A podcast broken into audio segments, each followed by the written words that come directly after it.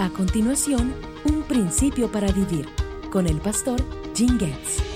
Uno de los sucesos más conocidos asociados con el nacimiento de Jesús implica a los sabios del Oriente.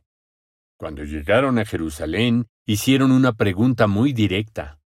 ¿Dónde está el rey de los judíos que acaba de nacer? Sin duda, estos hombres habían descubierto esta información en el Antiguo Testamento. Sin embargo, se les escapó una verdad profética. No sabían dónde iba a nacer. Pero los eruditos judíos de Jerusalén sabían con exactitud dónde se encontraba ese lugar. El profeta Miqueas había revelado siglos antes que sería en Belén, una pequeña aldea en las afueras de Jerusalén. Observa lo que sucedió cuando los sabios llegaron a Belén. Entraron en la casa y vieron al niño con su madre, María, y se inclinaron y lo adoraron.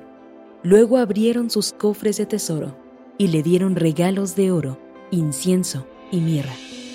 Estos hombres demostraron sin lugar a dudas quién era y quién es Jesús, Dios hecho hombre. Lo adoraron con sus regalos. No se inclinaron ante María, aunque ella era una madre maravillosa y piadosa. Sus ofrendas de oro, incienso y mirra eran para Jesucristo. Al caer de rodillas, lo adoraron y le dieron regalos.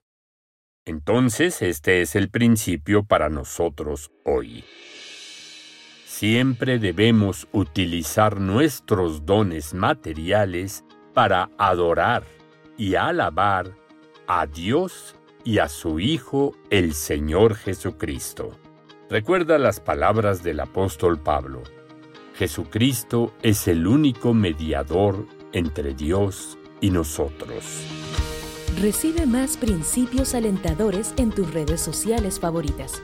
Síguenos bajo el nombre Biblia QR.